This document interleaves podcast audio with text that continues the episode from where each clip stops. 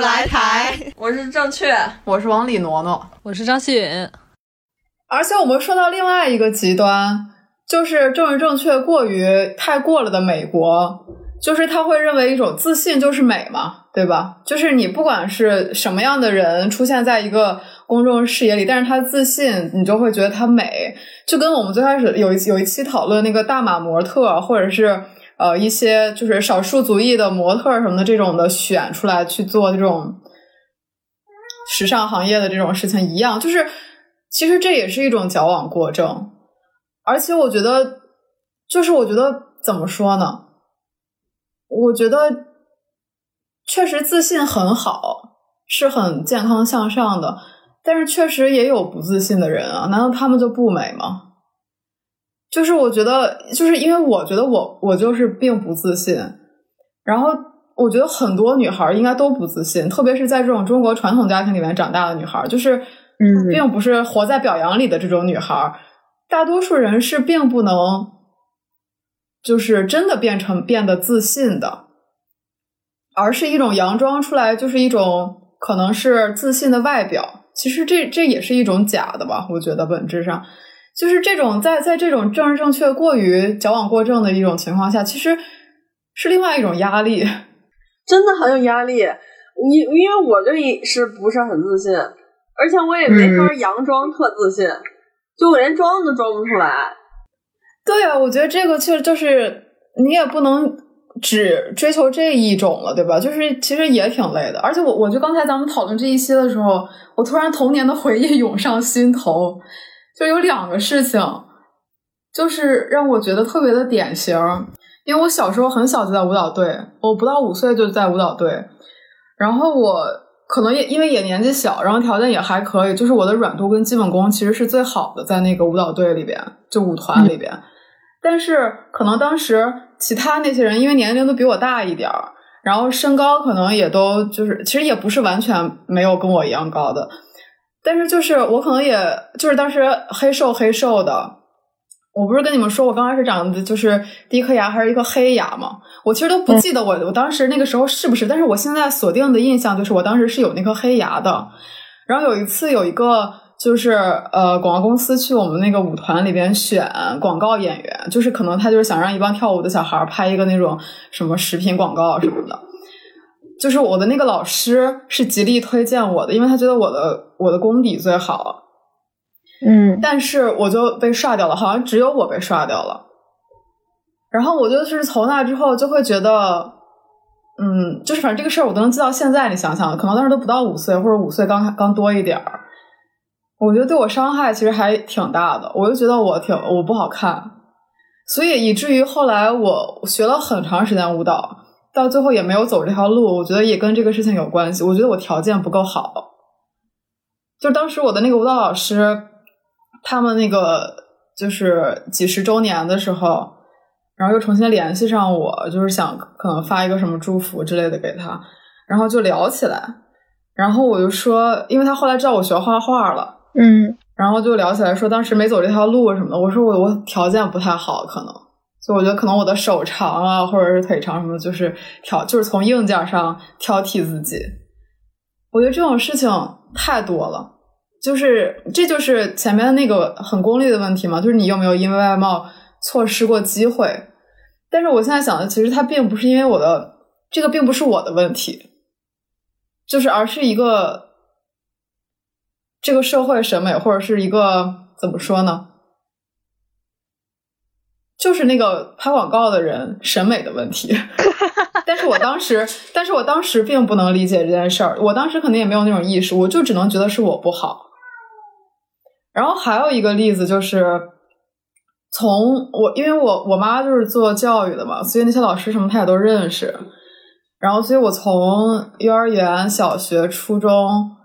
然后基本上都是可以提前选班的，因为他是老师，他可以就是老师先选给孩子，就是老师的职工和孩子可以选班，嗯，就比如选班主任什么的，所以他们就会觉得是对我的一种特殊照顾吧，就是我。这这一个阶段里边，我好像从来没有过男同桌，只有过一个男同桌还是俩，就是很少，没有印象有男同桌，基基本上都是女同桌。然后就是他们会认为这是一种照顾，但其实就是一种，嗯，就是觉得就是你就是长得也不赖，可能是一个长得也不赖的小女孩儿，然后你如果那样的话，就会容易招惹是非。哦，是这个原因吗？就是当时会给我的感觉是这样，因为首先当时你就会觉得你跟异性多说一句话，老师都会盯着你的感觉。然后，而且当时肯定也会有，就是小男孩表白啊或者什么这种事儿。但是其实我很被动，就是我之前也跟正确说过，就是我很少就是真的主动的喜欢上什么人的那种感觉。就是我觉得也跟就是这种经历有关吧。就是明明是别人可能喜欢我，但是好像是我的错。然后这样的时候，老师把你老师把你调到就是一个你只跟同性在你周围的时候，你就更觉得是刻意为之。就是我觉得就是有这种原因，就是他是觉得反而是觉得对你的一种照顾，你可以专心学习了。但其实也并不会啊。哎，就是就就我就会觉得你这个事儿让我想起另一个事儿，我自己的一个事儿。但是我会觉得突然有一种非常怪的感觉。就是这个社会太怪了，就仿佛男的，就是在上学的时候啊，仿佛男的就是害人精，就老师总是千方百计的把男的从女性的世界里驱逐出去，就是比如说给你安排女同桌是对你的照顾，或者是怎么样，然后等到了一定年纪，就是。就是感觉又需要女的重新把男的拉回自己的世界里拯救他们，就，也不知道就咋咋就就是为什么，嗯，就是感觉一男的又不干净又需要被拯救似的，怎么男的在老师心里，而且我妈这么形象，对，而且我妈说过一个特别经典的话。就是哎，高中男孩都不好看又脏，就大概就是别谈恋爱。说哦，对，他说高中男孩是最丑的时候。对，确实是，比如呃，中学时期不让谈恋爱，然后说女孩要保护自己啊，或者是这种说辞。但是长大了之后又说，呃，女孩应该找一个依靠，呃，找一个男的，把自己嫁出去。那不还是那些人长大了？你对男性的，你对男性的想象远远不够，男生只会越来越丑。高中的时候并不是他们丑的巅峰，现在不发福的男同学已经很少了。就不用等到长大，就是你那会儿，就是嗯，会把女的，呃，就是把特别漂亮的女孩和男的隔开，因为就是感觉男的会害了她。然后，但是呢，又会安排学习差的男孩被帮助，就是对，就反正男孩的形象太微妙了，就很令人困惑。就是张馨予说，男的长大了以后，男孩又成了依靠，这不还是那些人吗？就还是小时候靠过那些人。所以大家就要跨越年龄这种阶段去找吧，要不找已经很老很有钱的，要么就找小鲜肉，要不冥婚，冥婚，那也不至于吧。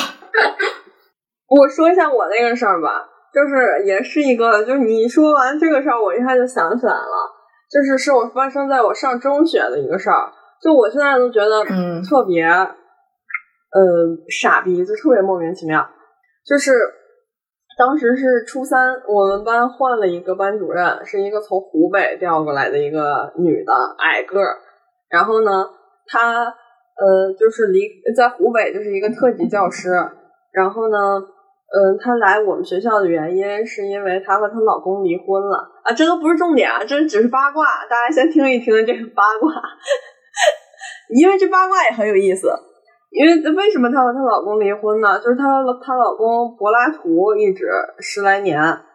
然后她老公也因为她拿到了省会的户口啊，什么什么之类的。但是其实她老公这十来年一直有一个呃外边的女人，他这十来年一直不知道，然后知道了就离婚了，来我们学校了，就是反正也是离开伤心地吧。就是总体来说听起来其实也，然后所以他也没有小孩儿，然后其实现在想想也是挺可怜的一个女性，但是呢。因为我我不知道地方上是怎么样，但是其实我我也知道一点吧，因为我小的时候最开始不是在哈尔滨嘛，东北大家也都知道，就是一个关系社会，就什么事儿都讲究一个关系和人情儿。然后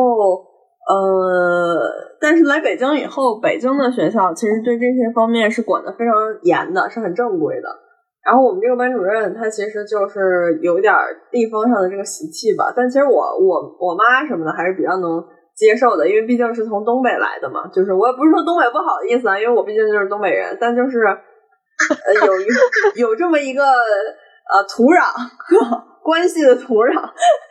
就是然后就是这个老师呢就经常会嗯特别严厉的，就是对我们发火啊，这些都还好说，然后他经常会到学生家里家访，但是就是让学生家长请他吃饭、逛街什么的。对对对，就是嗯，跟陪他逛街，然后吃饭啊什么的这些，然后后来也被举报了，但是就是因为临近中考，后来也没再找他的事儿。反正嗯，也是警告了他一下子吧，你可能他以后也不这么干了。就这个老师，他就是差不多这么一个形象啊。然后就是反正也是让人挺害怕的，然后挺不讲道理的，也不是完全不讲，但是确实也不太讲。嗯，然后这个事儿是什么呢？是我们班有一个男孩儿，我到现在都还记得他的名字。但是其实班初中班上大部分的，因为我们学校其实初中班人也都很少，但是大部分的人的名字我也记不起来了，但我还记得他的名字。就是他呢，他写了一本黄色小说，就是是个作家的概念，写了一本黄色小说，是用我的名字写的。就是女主角是我，what？然后他是恨你还是喜欢你？我不知道，我觉得可能是连恨带喜欢的，又爱又恨。我觉得应该不是恨我吧，因为我和他呢，我们俩没有什么交集。他平常呢，就是也是学习很差，然后话也不是很多，挺。就是，但是又有点儿，嗯，男生那股烦人劲儿，就是呵 呵初中男生的那股烦人劲儿。然后我对他的，然后人呢，就是个儿也嗯中等，然后稍微有点胖，嗯，反正就是方方面面都嗯，在中学这个最以这些什么酷炫外表之类的呃为一个潮流评判的年代，呃，就是他完全方方面面都。没法引人注意，然后呢，我其实和他的关系也很一般，就是普通讲正事儿，讲讲正事儿，哦，最普通的同学，嗯，就是我对他的印象啊，就是看上去还挺老实的，就是老实中透着一股机灵，但也没想到机灵在这儿了，就是他写了一本黄色小说，然后女主是我的名字，但是这个事情是我的班主任告诉我的。就是这个女班主任，然后她特地把我叫到办公室去谈话，的意思就是为什么她不写别人的名字呢？哦，这也能怪我？因为她去啊！我当时很生气，这种事儿很多，我当时非常生气，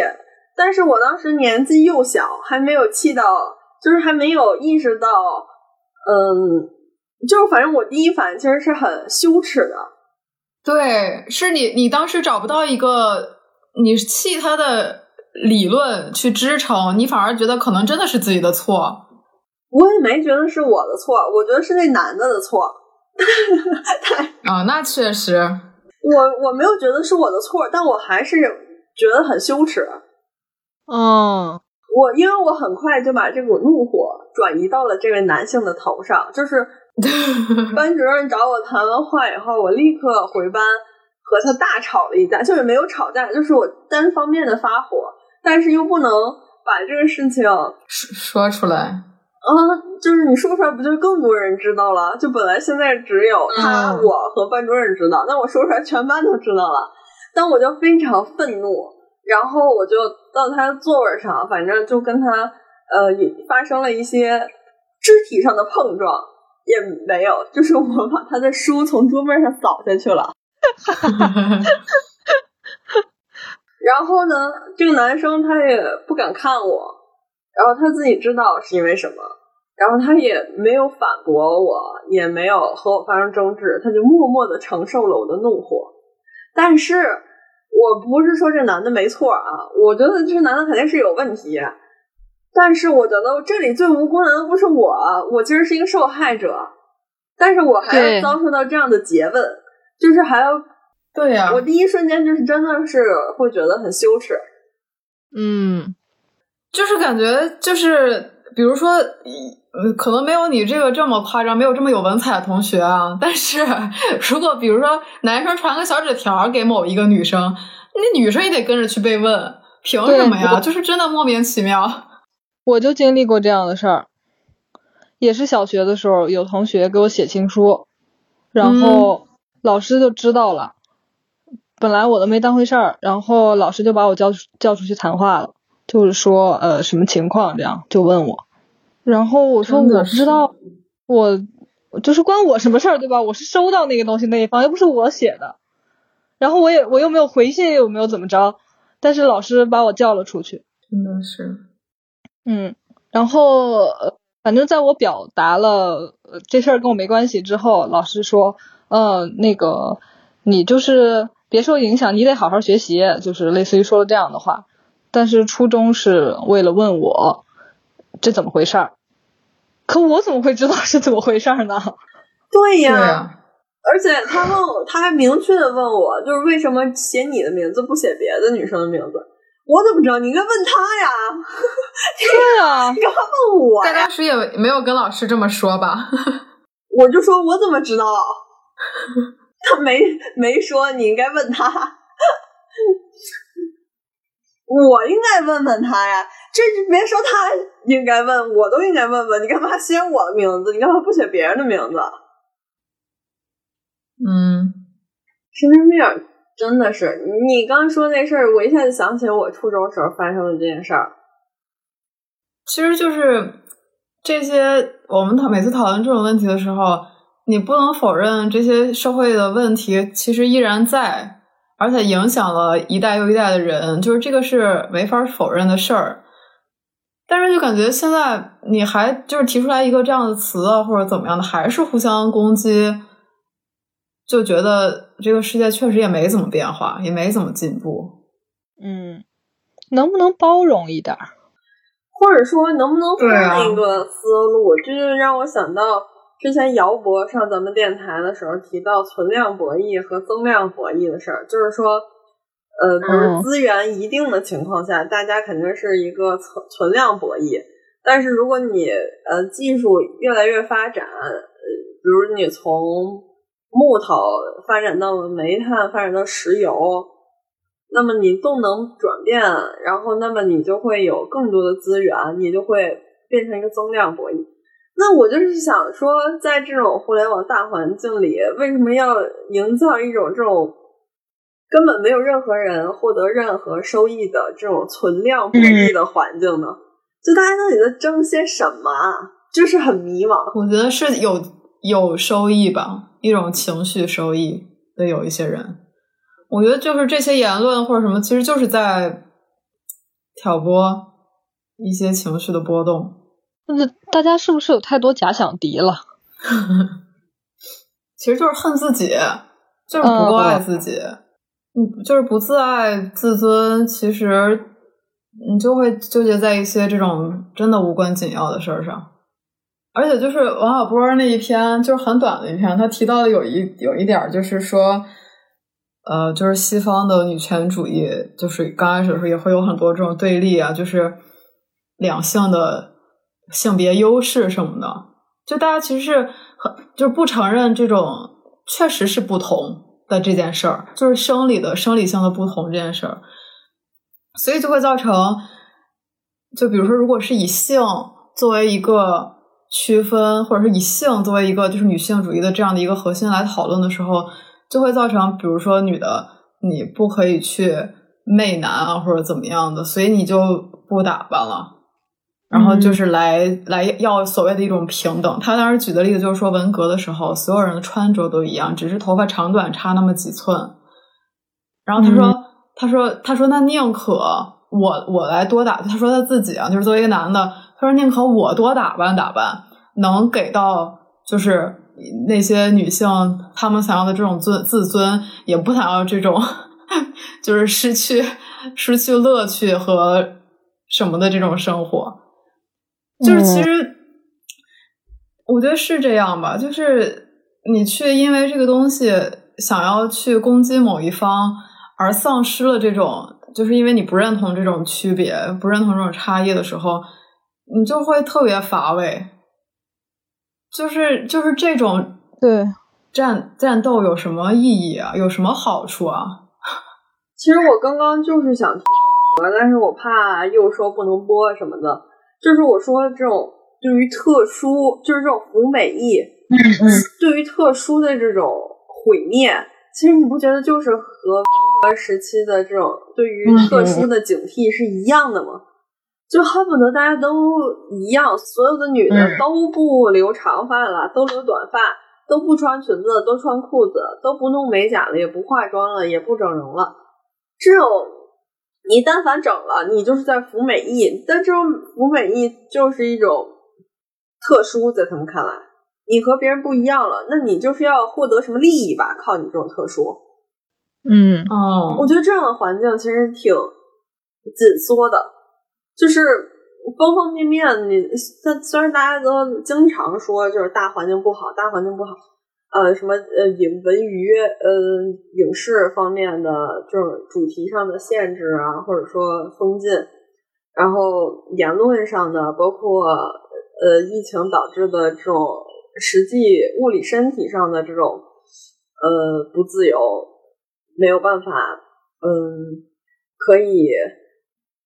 随心所欲的离开你所在的地方，或者说去往你想要去的地方，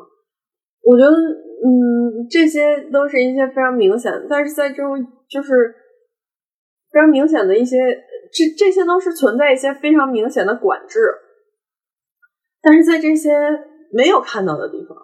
嗯，就是或者说并并非是管制的地方，也开始出现了这样的一种非常普遍性的这种对于特殊的警惕这样的管制，就会让人觉得。呃，整个环境确实是非常的让人压抑和紧缩，就很逼仄。就是你你这个你打扮或者是什么的，其实也没什么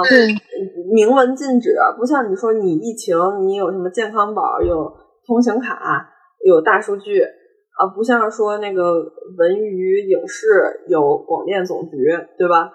它其实并不是一个就是接受了一个。呃，政府管制范围，但它完完全全已经被波及到了，而这种波及却是民众自发的，就是他们将自己所看到的、呃，所经历的、所或者说他们学习到了一种管制的方法，并将这种管制纳入到自己的生活当中，对自己、对身边的人、对网络上你碰到的人进行管制。中管制就包括言论上的管制、举报啊等等，还有就是这种，甚至到了这种服美役或者说你的外表上的这种管制和剑擦这种。你为什么说他是擦边球？不就是因为他穿的少，展示自己的身体或者性感，或者说认从你的视角上来看，他对于自己身体的展示是抱有一种功利的目的。无论是为了吸引男粉丝，还是变现变成流量，还是说为了一种引号啊骚呃之类的这样的词汇，你你把这些东西，民众却把这些管制内化到了自己的生活之中，我觉得这一点其实也挺吓人的。你怎么还自己自发的互相的斗了起来，并且是在一些其实。你越是这种大环境紧缩的时候，越应该保有的一个个人空间里，越应该有的一个私人地带里，然后还是要有这么多的规则和，就处处让人感觉透不过气来。就像那个最记记得有一期说那个电击狗的那个实验嘛，就是只不过，其实我觉得确实刚开始的时候是有一些被迫的措施有影响，只是有的人他在这种情况下，他就默认了自己是没有办法走出那个区域的，然后就会让也要想要走出去的那些人说不要过去，那儿有电，就是其实是一种就是养成了一种习惯跟自我封闭，而且我们现在其实也就是嗯，我觉得我们可能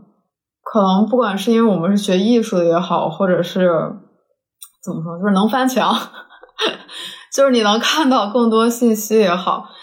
就是可能有部分这种原因。但是有一个事情，就我的一个朋友，他其实也是学艺术的，但是他只是也没有没有做这个，就大学没有没有学这个。然后呢，他就是有一天跟我说起什么来，好像说全游，说他们当时看全游的时候说里边看就是里边有全裸，他都震惊了。我就一点没有，就是因为我觉得 HBO 或者什么那种的剧，你全裸露点就太正常了吧？就是你就差就是就是黄片露生殖器那种，露生露生殖器那的那种美剧或者是什么剧也有啊，嗯只是它不是纯色情的那种嘛。我就觉得真的没什么，但是他就会觉得吓到了。他当时跟我说的是他被吓到了。然后我当时觉得确实是有这种壁垒的，而且可能波及范围确实非常大，只是我们就是可能没有办法有切身的体会，但是真的是这是有这样的，因为一直在这样的一个引号的无知的一个环境，对对，就相当于比如说你把一帮就是监狱的里的人。他因为接触少吧，他可能看到一个那种穿泳装的女人的海报都会勃起，就是这种东西，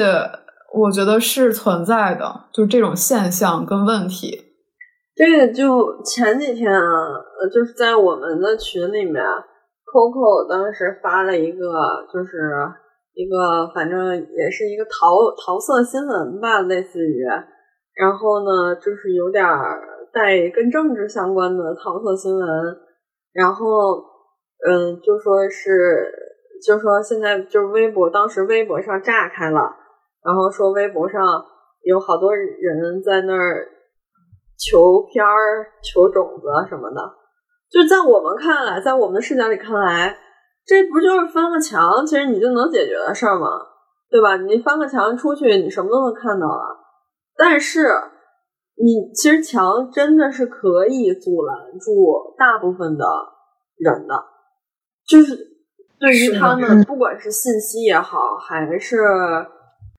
你的就是嗯信息也好，还是影像这些等等等等一系列的，他们所能接触到的东西，真的会被这个墙拦住，然后他们的认知也会停留在这里，他们是真的跨不出去。就他们是真的也嗯不知道怎么弄，也不明白，然后也不会那么做，他们只能在微博上呃求片儿，或者说求求种子。我不是说这事儿对啊，但就是这么一个情况。但其实真正嗯比较自如的可以穿墙而过的人，就很就不用问，就直接去外网找就好了，对吧？你谷谷歌一下就好了呀。但是对于他们而言，是真的会限制住他们。让他们在这个无菌的环境里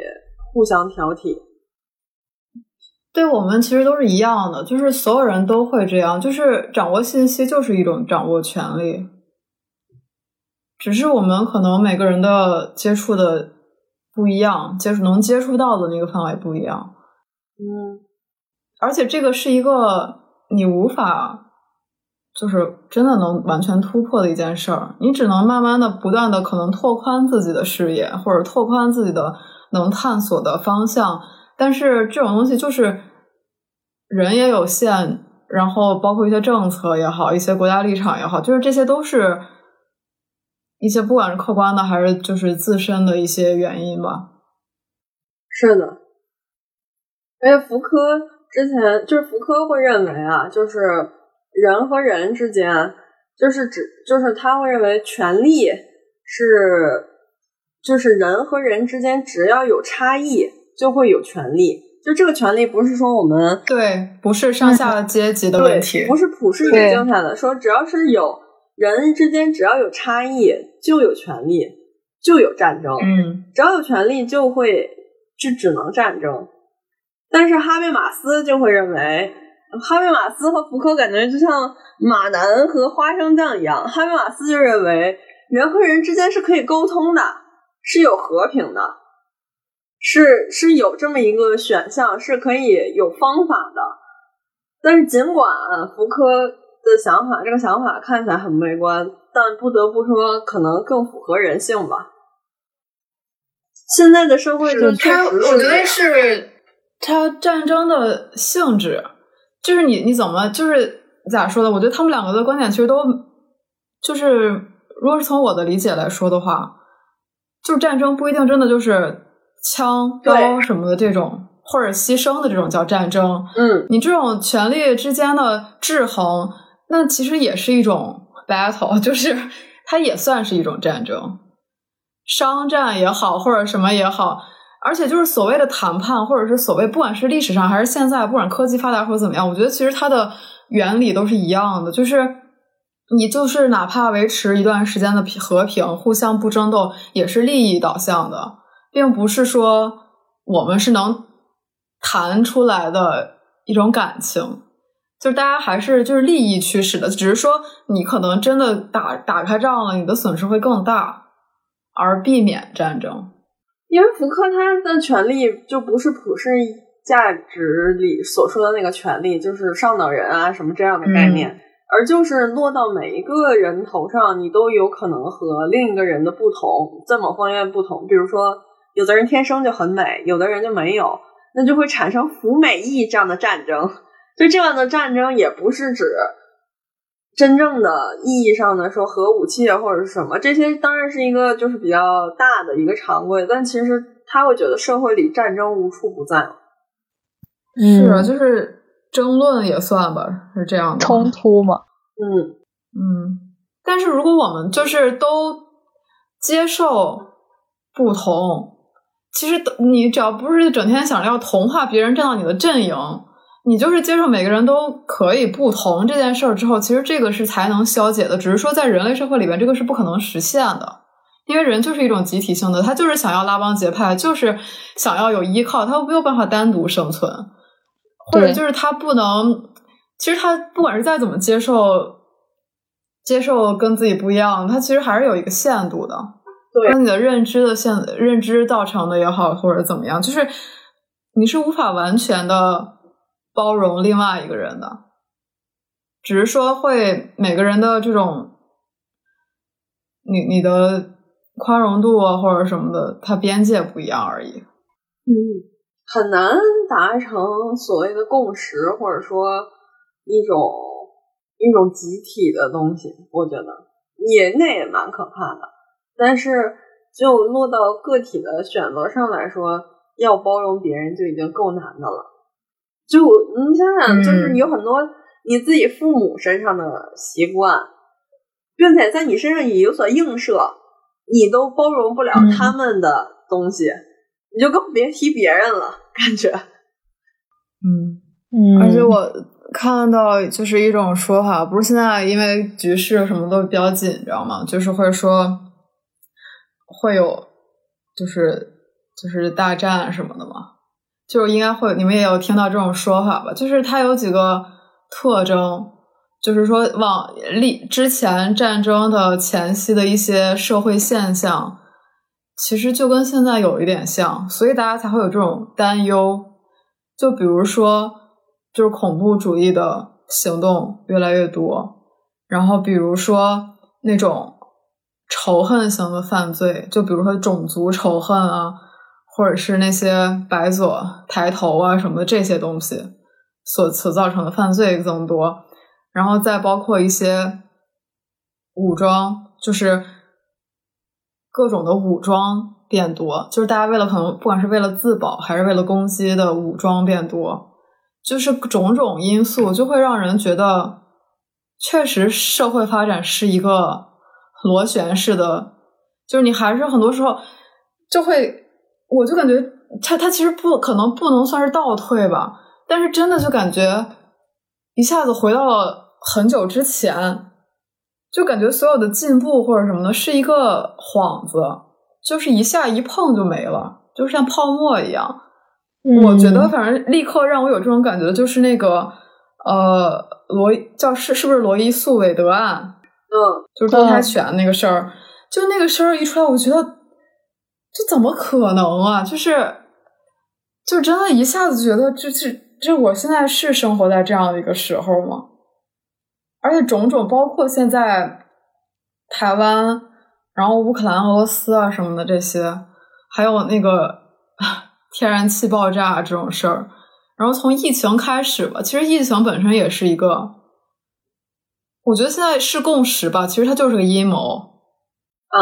对，反正我我看很多就是美国的舆论，就是感觉已经在认，就是感觉就是他们也是在说这个事情。谁的阴谋啊？他那个那，就是美国呀，美国自己承认，就是他没说。他没说是哪儿的，但是就是就包括说那个战争前期的一些特征，嗯，其中还有一条就是讲的那个一些疾病和呃，就是呃疫情的这个东西的发生，嗯，就是他，我觉得这个事儿是，嗯，你可能可能确实官方不可能说这个东西怎么样，但是它跟。之前的战争前期可能也会有，或者伴随战争，就是也是会发生这种事儿的。嗯，就是种种这些因素，你就是觉得社会进步是不是其实就是一个谬论？我就是我就是想说，是西，其实这是一种西方文明发展的一种逻辑，其实它跟中国的这种其实不一样。其实从从底子来说，其实它不一样的。但是我们可能受这种西方教育，或者是一些因为西方的。经济实力或者怎么样，它作为一种就是世界上比较有话语权的国家来说，就是一种权一种一种集团来说吧，它所输出的这种价值观，就是会让你以为社会应该是那样那样发展，越来越文明，越来越高等级。但其实它就是一个泡沫，在现在看来，是我一直就想说这个，我说就是人类在人类的这个语境里，真的存在进步这个事儿吗？就是。我会觉得没有人没变，因为这种想法的转变直接会影响我们的选择。我们要做一个事儿，比如说我们在说平权这件事儿的时候，嗯，我们我们是基于一种社会会进步到一种可能会平等的情况下做的这种设定的情况下，我们才追求一种认同两者的区分区别，就认同认同这种不同，尊重这种不同。然后来做，但是如果这个社会它不是这样发展的，它就是一种谁强谁就会占领优势的时候，那可能就是会种族斗争、性别斗争，你就是必须要硬碰硬了，没有什么尊重可言，就是要抢，那就是我们的行为其实把我们教育成一个文明人，其实是削弱我们的战斗力。是啊，对呀。就反而失去了那种本能的，或者说一种非文明的一种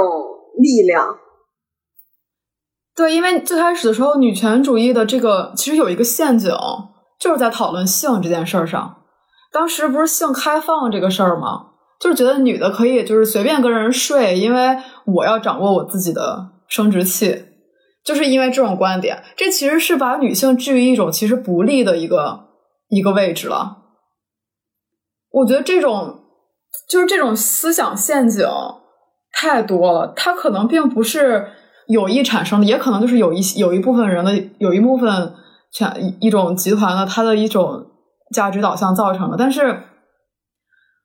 我觉得以我们现在的人的心智或者是判断。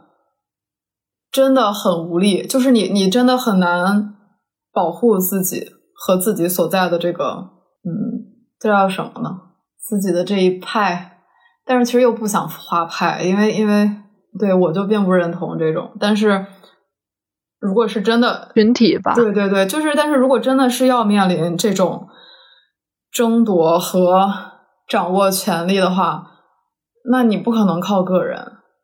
就是那种尊重所谓的尊重不同啊，或者什么的，就是他确实是很感觉很人权、很人人权、人性什么，但是那你他其实就是一种削弱。对呀、我感觉自由的声音和力量就会很小，因为自由就很自由，所以声音但是他是以一种自由，但是你他说的自由，并不是把自由化下边，就是你我自由了的选择的这些细分作为某一个团体，他是把自由作为一个一整个的一个团体。就比如说自由跟集权，就是或者是自由跟这种，其实就是集权，就是就是他会把这种东西对立起来作为两个阵营，那肯定会选择自由的人更多。是选择自由的人更多，但是选择自由的人多，但是力量弱，感觉不是，但选择自由的人想要胜利，他必须得形成一个群体，去对抗集权。然后一旦嗯自由胜利了之后，这个群体就会变成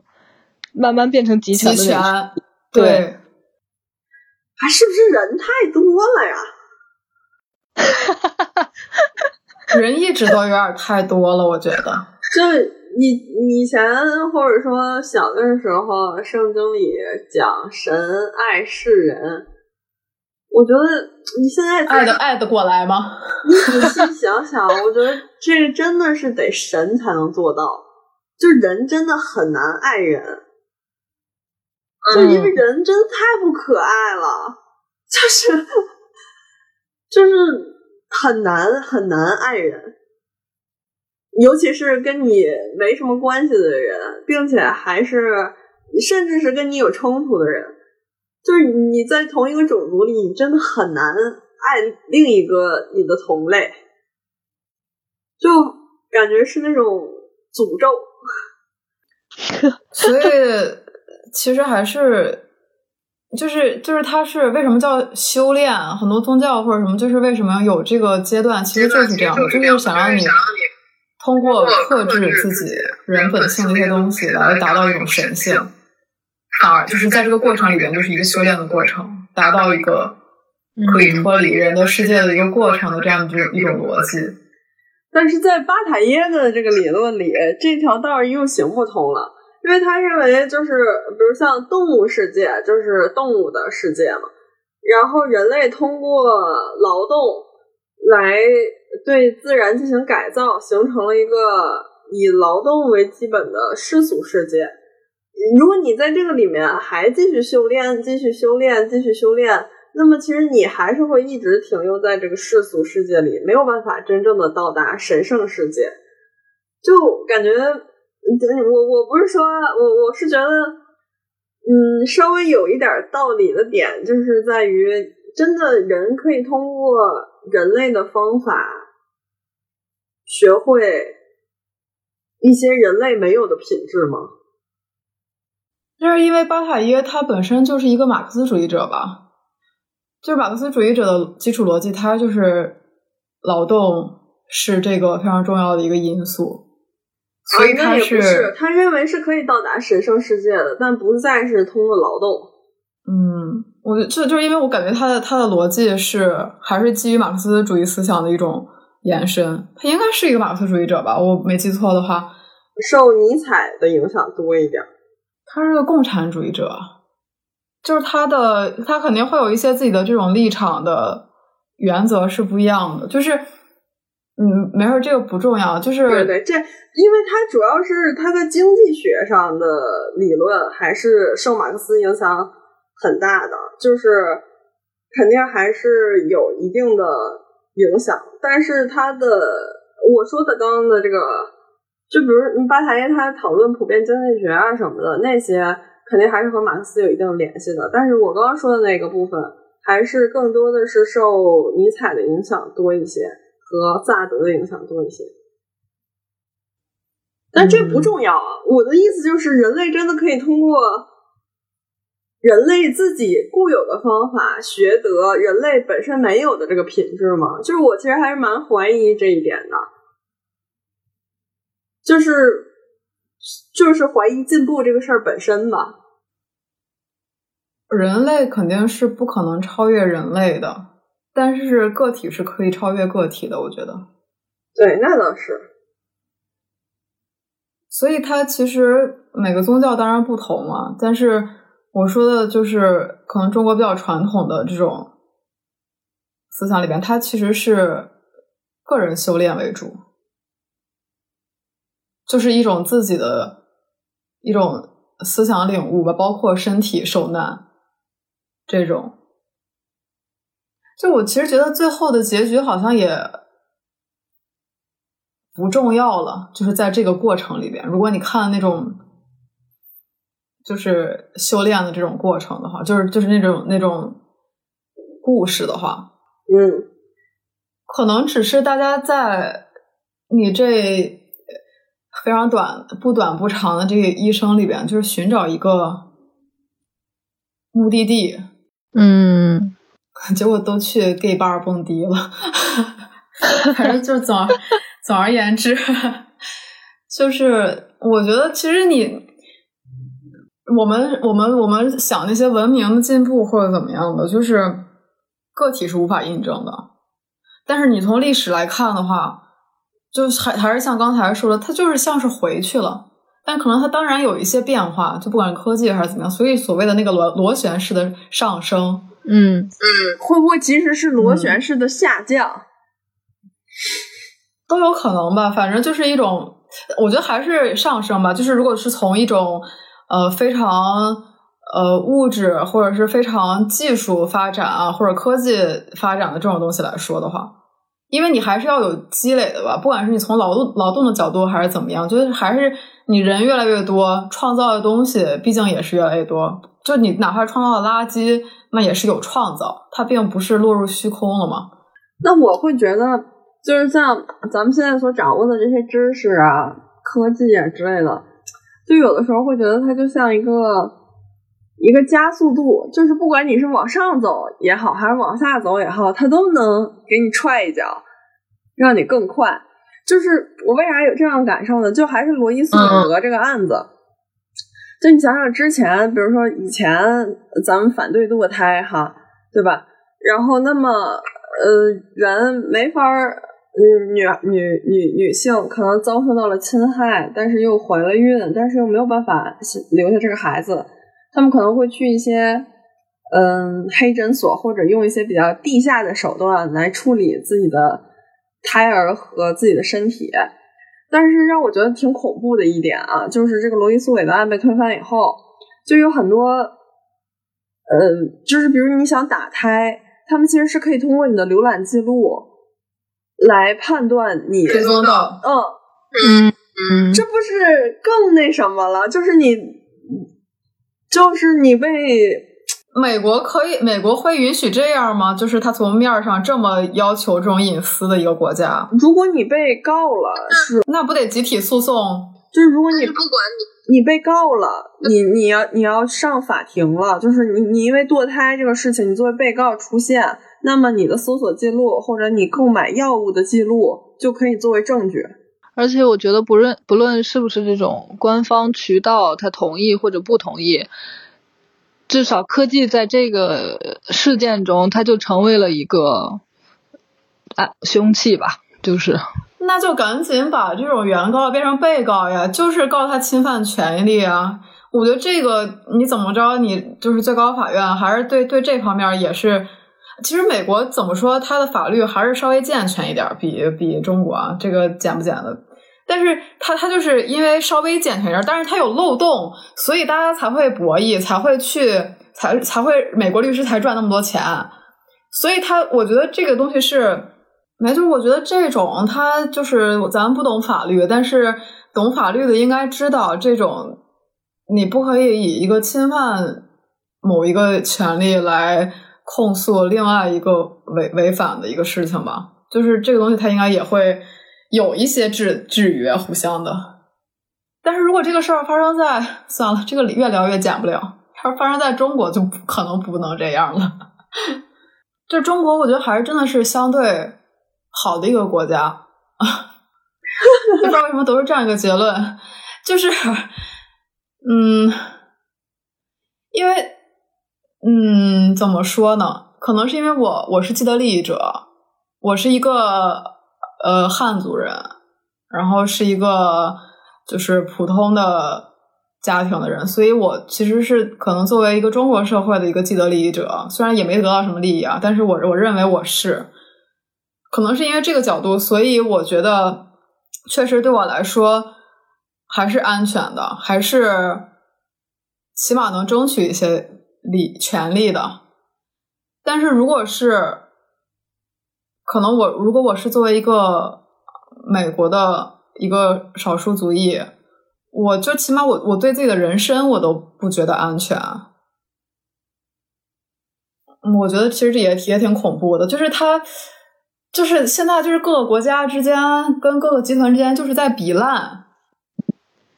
就是都都不怎么样，但是你就看哪个更烂。就这种一个感觉，你就我看到一个地狱笑话，就好像一个澳大利亚的一个脱口秀演员，然后在在哪儿讲脱口秀，然后底下有一个美国观众，反正就是在底下特别不礼貌，然后就是他说了个啥，他又在那喊什么的，然后他又说一个哦，你这非常美国，然后又是然后那人好像又在挑衅他干嘛的，然后他就说。那那确实，美国就是拿就是都都拿六岁的孩子来挡枪，就是大家都笑了，但是就是这么一个事实。我觉得这个真的就是在在比烂，哎，就是很很很无语。只是可能到最后的结果就是大家希望不要波及到自己，而不是说出来站出来捍卫什么权利。就觉得你你第三次世界大战不要波及到我的国家，就是这种感觉。但是美国，但是美国。但是美国一直有一个，就是美国怎么说呢？就是它阴就阴在每次这种大型的冲突，它都是得得利的那个，所以就是，唉，不好说。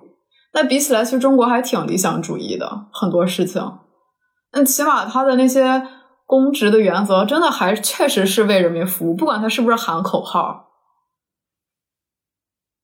哦，就是哎呀，我不知道，我觉得可能就是因为现在各种冲突感觉都出现了，然后你就会非常的难以判断。然后，而且就是因为因为我们咱们学校其实很多，嗯，尤其是美院吧，因为反正尤其是我们专业，我觉得非常美式，就是那种思想什么的，并不是说呃，就是。呃，顺顺应它，而是引进了很多就是美式的那种思想，你就了解美国人做事的一个逻辑，包括他们，嗯，因为美国广告业发展的非常早，嗯，就是美国在这一方面确实是比不了，就是你你任何一个事情，它不需要一个客观的事实是什么，它都能包装成一个他想表达的输出的立场。就我不是学就是视觉就是影像或者这些的嘛，其实你包括传媒也好或者什么的。就美国这一点儿，我觉得是它最大的一个软实力，就是它的一个控制这个舆论、控制人的这个想法、判断的这种能力，真的是很难比。你就比如说这个不要剪，这么说还挺单纯。中国，我就我就觉得真的有点，就是这，特别是外宣，包括台湾这个事儿。你检你其实责任根本不在政府的抉择有要不要打，根本就不在这儿，而是在于你的这个行动跟你这个外交部的言论的不一致，就是国内也没好，国外也没好，就是你光在这儿说狠话放狠话，但是你的这个就是你你的你的外宣跟你的这个外交部这块，我就觉得怎么这么笨啊？就是真是恨铁不成钢啊！那种，哎，对呀，就是你不觉得吗？就是这个事情，你你为什么会有这种信息差？为什么不敢开放这个墙？就是因为中国政府他对这种舆论的把握，他他他他没把握，太落后了，所以他不敢。对呀，他就是这种思维什么的，我觉得真的差太多了。美国就是把能把黑的变成白的，白的变成黑的。他不就是就是，其实就是都是观念艺术，就是一个观念。就是搞观念的，他们政府的人绝对都搞观念的，就是，唉，真的无语，太太恨铁不成钢了。我觉得他们啊商人思维，就是用经商吧，就把这个当成一个广告来做。但是中国不就不是这样，他们是要宣传这个理念，就是就只是宣传这个理念，实诚的宣传。而且他宣传，他也并没有与时俱进的感觉。就是你知道，我其实还是贴大字报的方法。对你，就是我觉得很，我觉得是个中国人。你看当时他们那种抗日的时候，或者是共产党刚成立的时候，那么艰苦，红军那些过草地、什么爬雪山这种事儿，就没有人不感动吧？他就那会儿真的是靠信念挺着，就是要不然怎么活呀？在大兴安岭那种地方都能都都能耗着，穿着单衣，就是就是这种事儿，大家是能感觉到的，因为它是真的会发生的，就是真的发生了，然后你会觉得它的真的是有信仰的力量吧？可能，但是现在呢？现在他靠什么宣传理念？就是中国共产党好，就就咋咋整啊？主要现在也没有那么艰苦了。没有那么大敌人，而且信念没有那么好使了。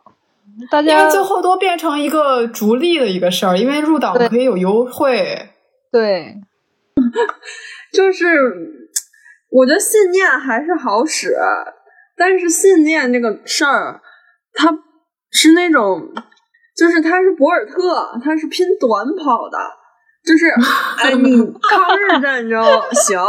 你朝鲜战争行，你不可能把你的信念放在你日常里的每一天，但是是可以的呀，美国做到了呀。你你知道为什么他能做到？因为他要不停的利益挂钩了。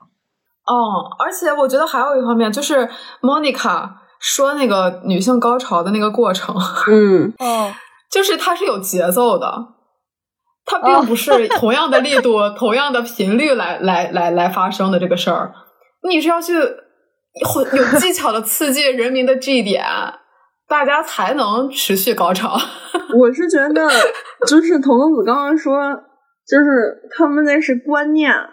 我觉得这个就是区别，就是信念，它有的时候它就没法成为一个日常生活里的观念。就是它，它是不一样的。就是你，你比如你到一个一个一个危急关头，咱们就是像国歌里唱的那样啊，起来是吧？这没有任何问题，是有这个信念在的，是有这个民族危机感的。就是那会儿啊，但是你你说你融入把这个信念融入到日常生活里，这个是很难的。但他们的观念，他们不是革命啊，不是战斗啊，不是反抗啊，他们的。观念是赚钱，这个就他们就是一个观念，它这不是个信念，它这就很好融入，这就就是日常的力量就大了。对它本质其实，你想想，中国的其实中国领导他要实现的，也不能说中国领导吧，就是共产党要实现的，其实就是就是也很朴素，让老百姓过上好日子。对吧？就是都是这么宣传的，就是过上好日子，其实就是要生活水平提高，不是奔小康吗？脱贫嘛，就是让大家赚到更多钱，过上更好的日子，其实也很朴素，是一样的目的。但是，唉，但是但是问题是，老老百姓没有过上多么好的日子。问题是什么是好日子呀？这 真的是，就是贫富差距这么大的今天。好日子已经是一个就是遥不可及的东西了，而且我觉得好日子这个东西，因为阶级的区分，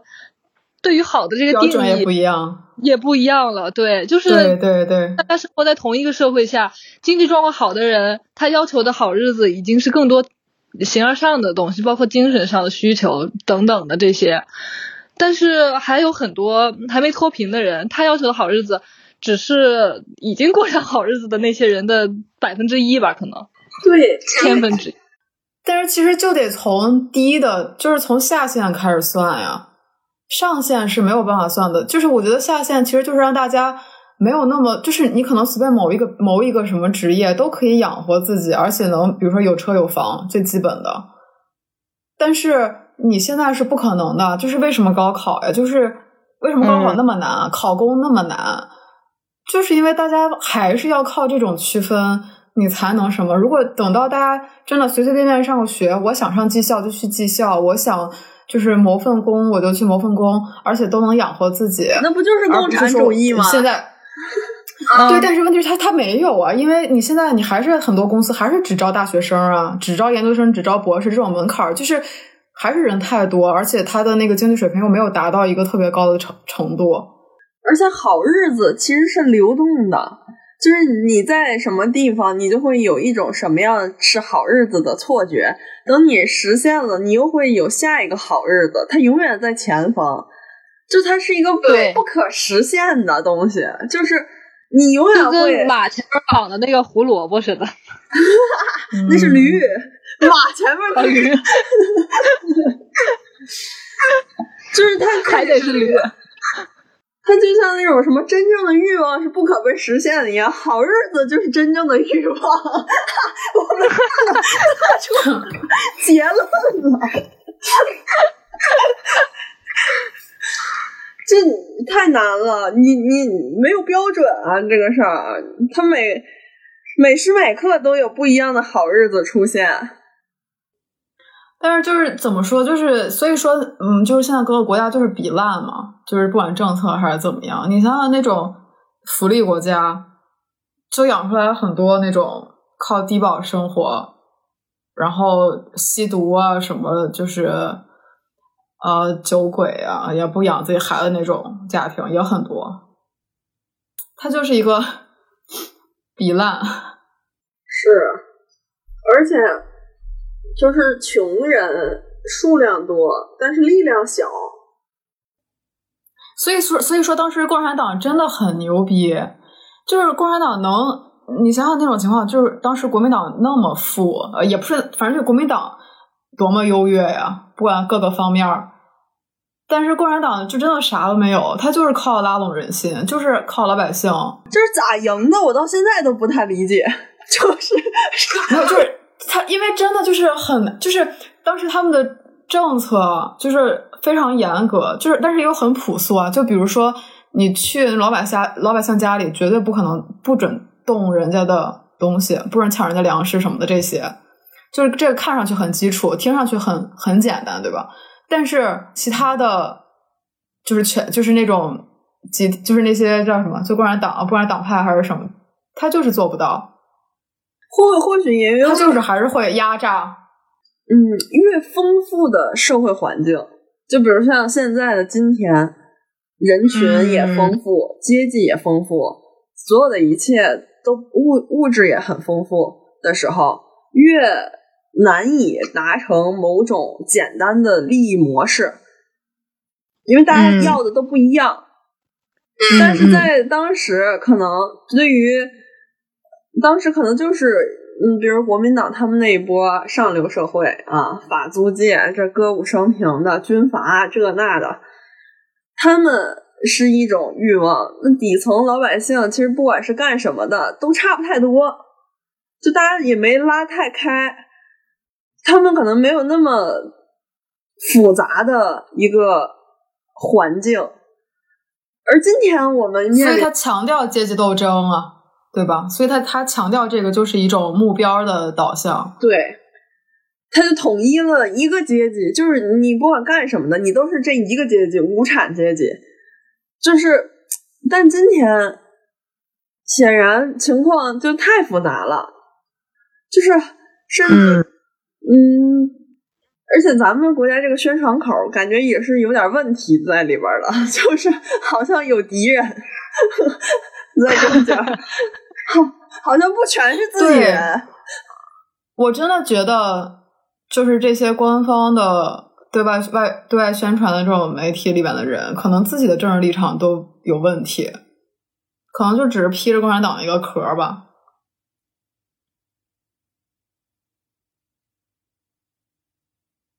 而且说实话，普通人对普通老百姓来说，你真到了打到你眼前儿，两股势力，你真的什么民族大义啊？就是其实就是哪边对我好点儿，我就跟哪边了。大多数人，你并不是说像都是那么那么英雄主义的，就是我觉得人很实在，在这种事情面前。所以说，真的要打仗，就是不要打。但是你看，真的有话吗？不是，对啊。但是你看舆论里边那么些，真的小粉红，我都怀疑小粉红是敌方派的人搞的舆论吧？真的，盼着打仗的人到底什么心态？我也真是不明白。对啊，然后我妈也说，我我就说，到时候真打仗吧他们先派上去，让他们的孩子先去，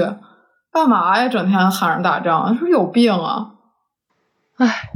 因为男性总是把自己带入到这样的一个虚拟的语气里，他才能立足。我不是对男性有什么偏见，但你不觉得吗？经常有人就是有偏见。我一个纯纯的异性恋，怎么会对男性有偏见呢？我喜欢他们还来不及呢。我的意思是。闭嘴吧你！太恶心了，怎么听着怎么阴阳怪气？我这是心窝子的掏心窝子的大实话。喜欢都来不及呢。接男宝，接多金男宝。不是，说句实话，那你你这经常听到这样的声音啊，就是比如说有的男的。就会说啊，要是打仗了怎么怎么样，不还得靠我们？就是他会预设这样的一个条件，然后他们一下就变他们的男性身份，一下变成民族英雄了。对，啥呀？这啥呀？对，排除那些真的军人当兵的那些，那些在网上口嗨的，大部分都是看不见战场上死亡的那些人。对呀，他们看见的都是对，或者他们觉得自己绝对不可能有这个机会上去的这种人吧？对，只是口嗨，然后一下就真男人了，就是 因为要打仗了，所以他们一下就变成真男人了，所以他们就一直处于在和平年代，一直在心理上处于一种战争年代，就 有一个军阀梦。想包姨太的梦吧，军阀梦的本质。包几个的感觉。嗯，我就不信有任何一个家里有当兵的人的亲人会盼望打仗。肯定的，就我没有什么当兵的亲人，也不盼望打仗。嗯，真正的军人也不不希望打仗。对，我觉得大多数应该是说。你要真的非让我上，那我肯定上，因为我是当兵了。但是，对，应该没有人想吧？没有人那么好战吧？但是也也也肯定也有的人那么复杂。真正受苦的永远都是老百姓，只有老百姓。是的。唉，兴百姓苦，亡百姓苦。嗯。那怎么看才能不做老百姓了呢？啊？对，其实其实我我今天不是我今天，我昨天跟朋友吃饭，我突然意识到一个事儿。其实你你你所我们认为的老百姓，嗯，怎么说呢？就其就是不管你你当一个多么小的地方的公务员，你当上公务员的那一刻起，你就不是群众了。但是，但是我觉得很多人，哪怕你是公务员体制内的人。仍然会把自己列在群众里，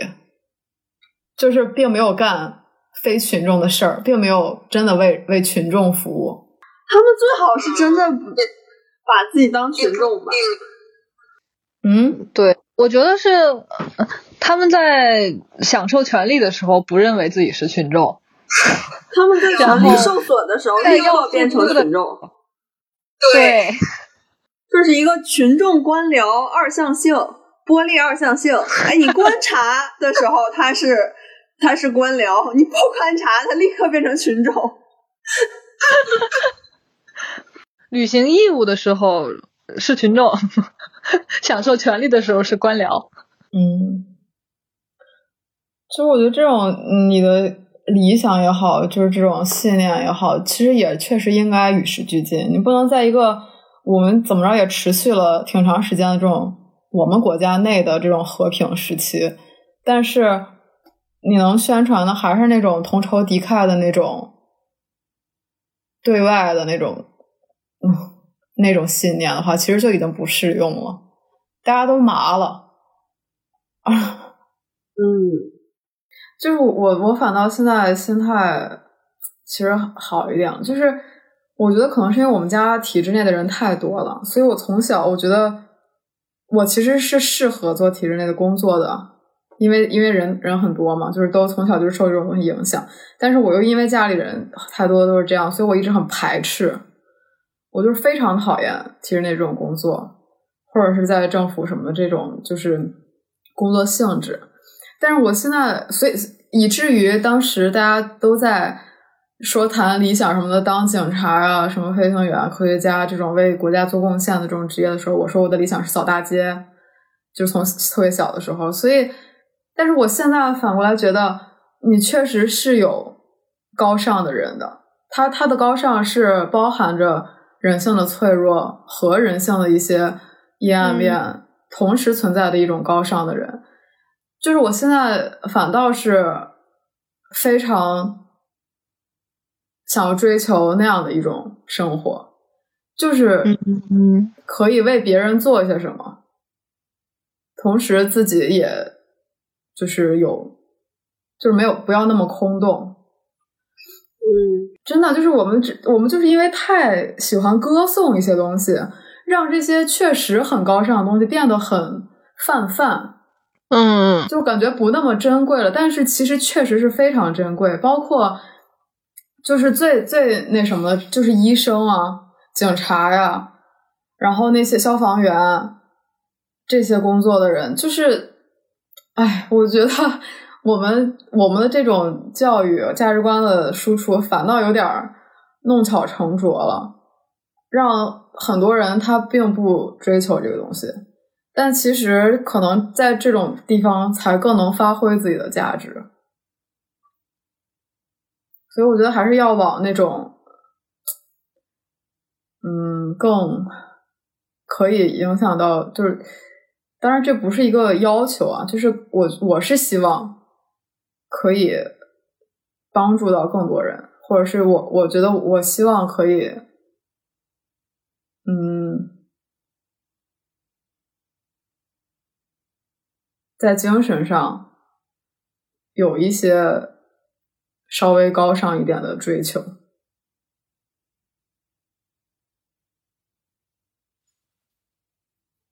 嗯，我觉得就是，或者说，所以对于我而言是某一种纯洁，就是哎，这个词也是属于被嗯被用坏了的词儿。对，但是对于我而言，真的是一种精神上的纯洁吧。就是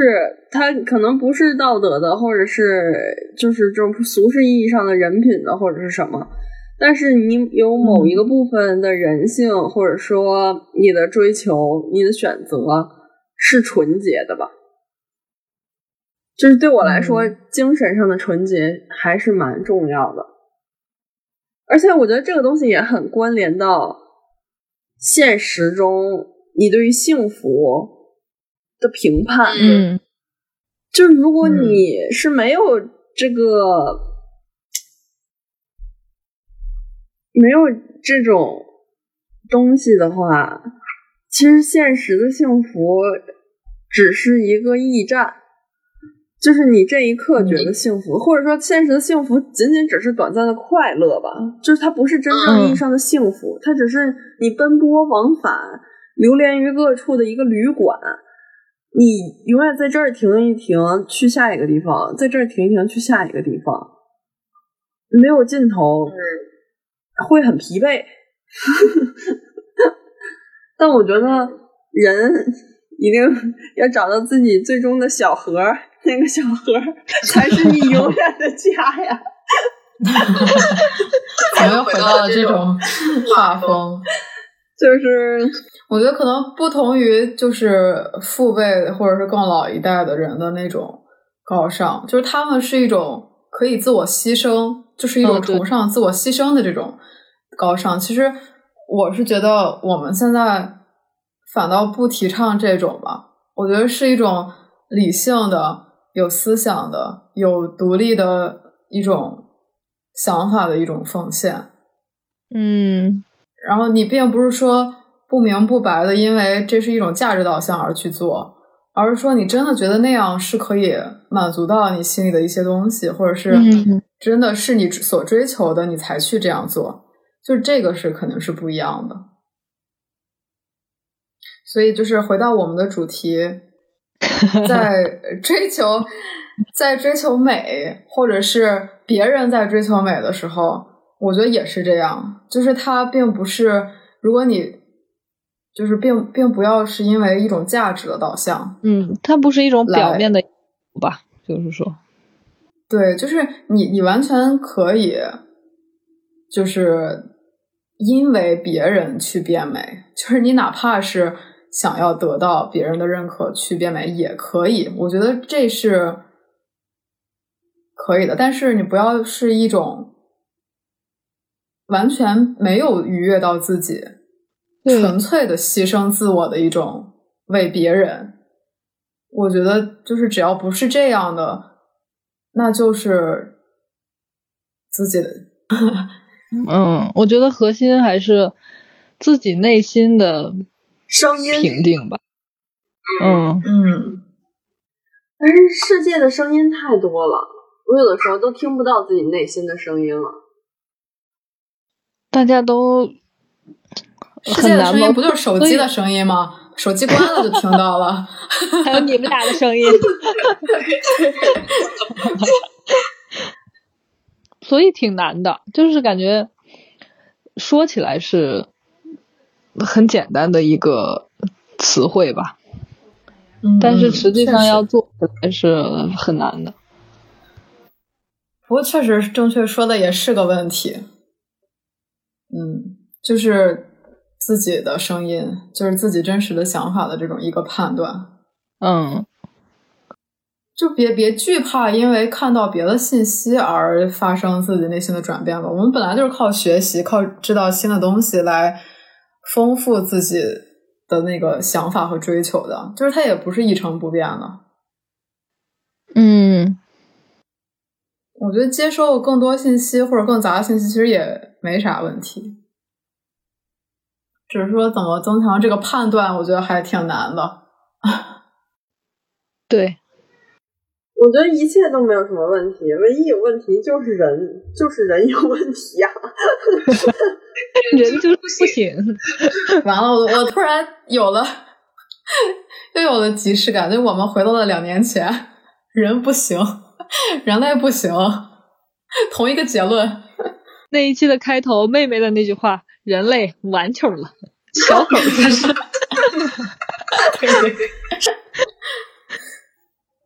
我们好多期吧，前面就是聊，最后结果就是人类不行，毁灭吧。但是现在我觉得还是有转变吧，就是也不是要毁灭，其实就是是客观的事儿还是那些，我们讨论的客观的存在的东西还是那些，但是。我觉得我的我的想我的态度有转变，就是我没有那么，就是不知道该怎么做了。我就是因为完全不知道怎么做，所以才觉得那毁灭吧。那现在反而就觉得就是，嗯，还是得做事情，成熟了，也不是成熟，可能之后还会改变吧这种想法，但是确实变化了，也没完全不一样。确实，确实问题就是出在人类身上，但是那你还是得过呀。嗯，就是要铁球理论嘛，斗争嘛。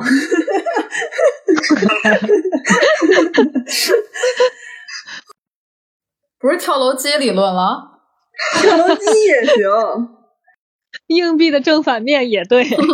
那我在这里再引用一下何勇九四年发表《钟鼓楼》，他说：“你的声音我听不见，这世界太吵太乱。”但现在发展到今天，我们连自己的声音都听不见了，哪还听得到别人的声音？我觉得真正的能做的，或者说幸福，或者说努力，就先从改变自己做起吧。放手改变自己，从改变自己这压力又突然上来了，就是 突然又害怕了。为自己身边的人，就是普通最普通的身边的人，做一些什么。就可能人真的不用不用改变自己，我觉得真的不要不用改变自己，就是不是所有人都需要改变自己。我觉得就接受自己吧，接受自己比改变自己还难呢。就使劲听一听自己内心的声音，应该还会有的吧？就是可能静音来打开，对对对。放放一首把耳朵叫醒，可以。再放三首大连播，但是今天已经超时了。是啊，嗯，就这样吧，就这样吧。